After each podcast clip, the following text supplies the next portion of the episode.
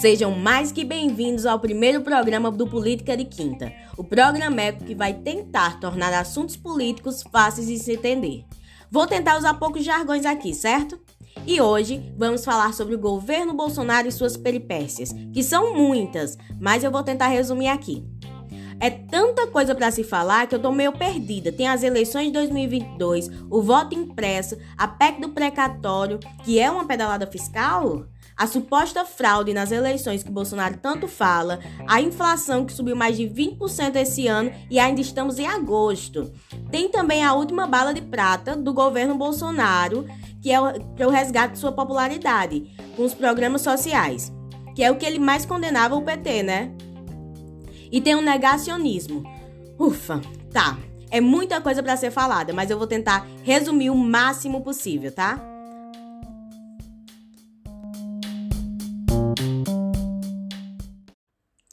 As eleições presidenciais de 2022 estão chegando e Jair Bolsonaro quer a reeleição.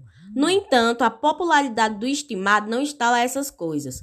Com a inflação, veio o aumento do gás de cozinha, da gasolina, que subiu mais de 20% só esse ano. E ainda estamos no mês de agosto. Teve o aumento do, dos alimentos básicos e da conta de energia.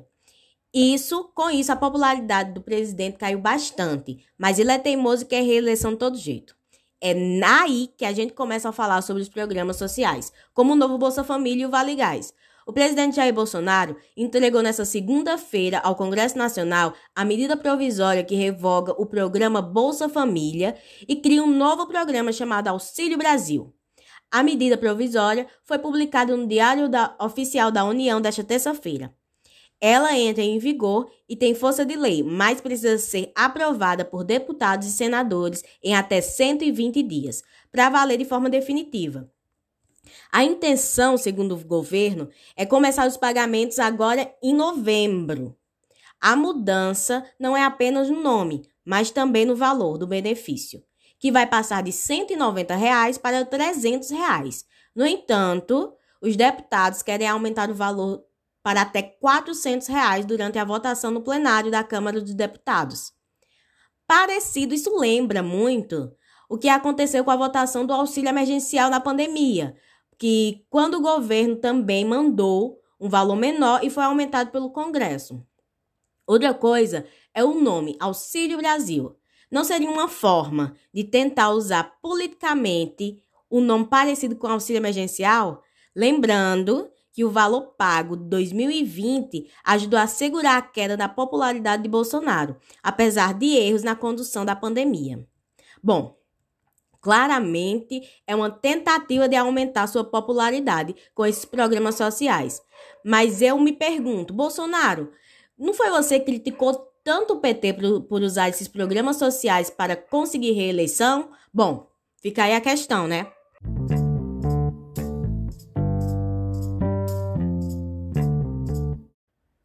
Uma coisa que não pode deixar de ser falada é o bendito voto impresso, que gerou tanta polêmica nas redes sociais que teve até subcelebridade sendo desconvidada de programa por se colocar a favor do voto impresso. Bafafá! Mas isso eu vou deixar para outro programa, tá? Vamos, mas vamos lá. O bendito dilema do voto impresso, que vem gerando polêmica nesses últimos meses que é basicamente definir a obrigatoriedade da expedição de cédula física conferido pelo, pelo eleitor, saindo da urna eletrônica, não aquele que o mesário dá para gente.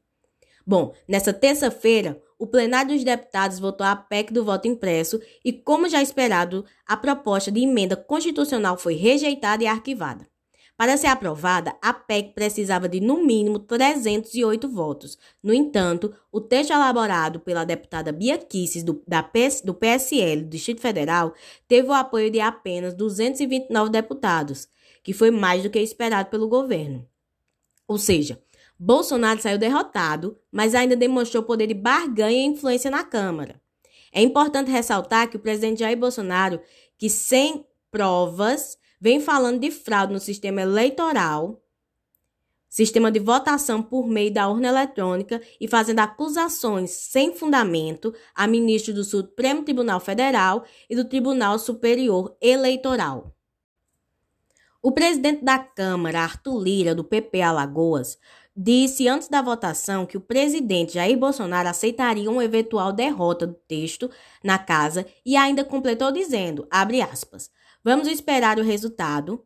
Como eu disse, tanto um resultado como outro terão reverberações, terão consequências. Se passar, teremos segundo turno, teremos Senado, teremos manutenção de texto ou não no Senado. Se não passar, há um compromisso do presidente da República. E isso ficou claro de que cumprirá, de que aceitará o resultado do plenário da Câmara dos Deputados. É isso que eu espero, afirmou Lira. Bom, Artuzito, Bolsonaro não aceitou muito bem a derrota e voltou a fazer críticas ao Tribunal Superior Eleitoral, o TSE. Junto com apoiadores, Bolsonaro também repetiu sem provas que a eleição de 2022 não será confiável. É, né, para quem disse que ia aceitar de boa? Bom, é que nem aquele negócio, né? A referência vem de onde? De sua cabeça. Da cabeça dele tá vindo a referência.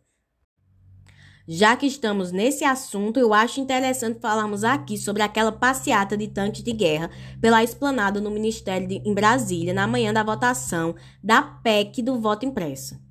Que era para ser uma demonstração de força do governo. Pelo menos eu acho que foi isso que o presidente pensou quando teve a ideia de fazer aquela carreata de, de tanque. Ah, vamos demonstrar que a gente é forte, não sei o que, ou então intimidar, né?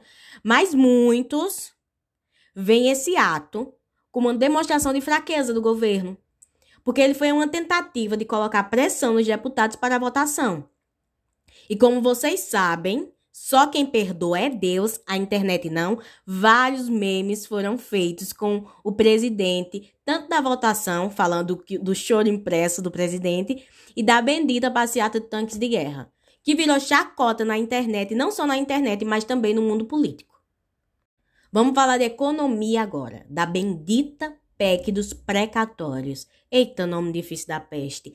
Precatório.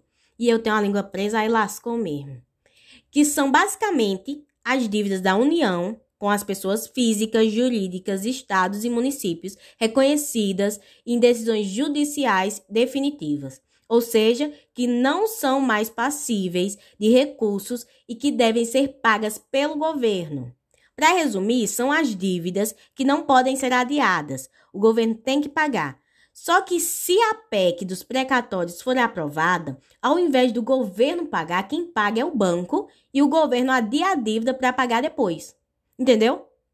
Paulo Guedes, que é o ministro da Economia, ao mandar a proposta para o Congresso, disse que o país tem a capacidade de honrar o pagamento dos precatórios, mas com a PEC, essa PEC dos precatórios visa compatibilizar essas despesas com o teto de gastos, ou seja, a regra que limita o crescimento da maior parte das despesas à inflação do ano anterior.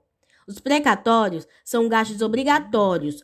Uns dizem que essa artimanha do governo é uma contabilidade criativa para conseguir suas metas.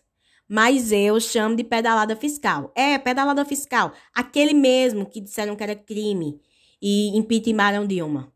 Lembra?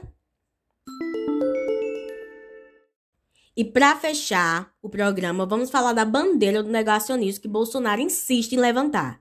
Sobre isso, eu só tenho a dizer: viva o SUS e vacina para todos. E com isso, eu me despeço de vocês. Até o próximo programa. Espero que vocês tenham gostado tanto quanto eu de estar aqui. Tchau!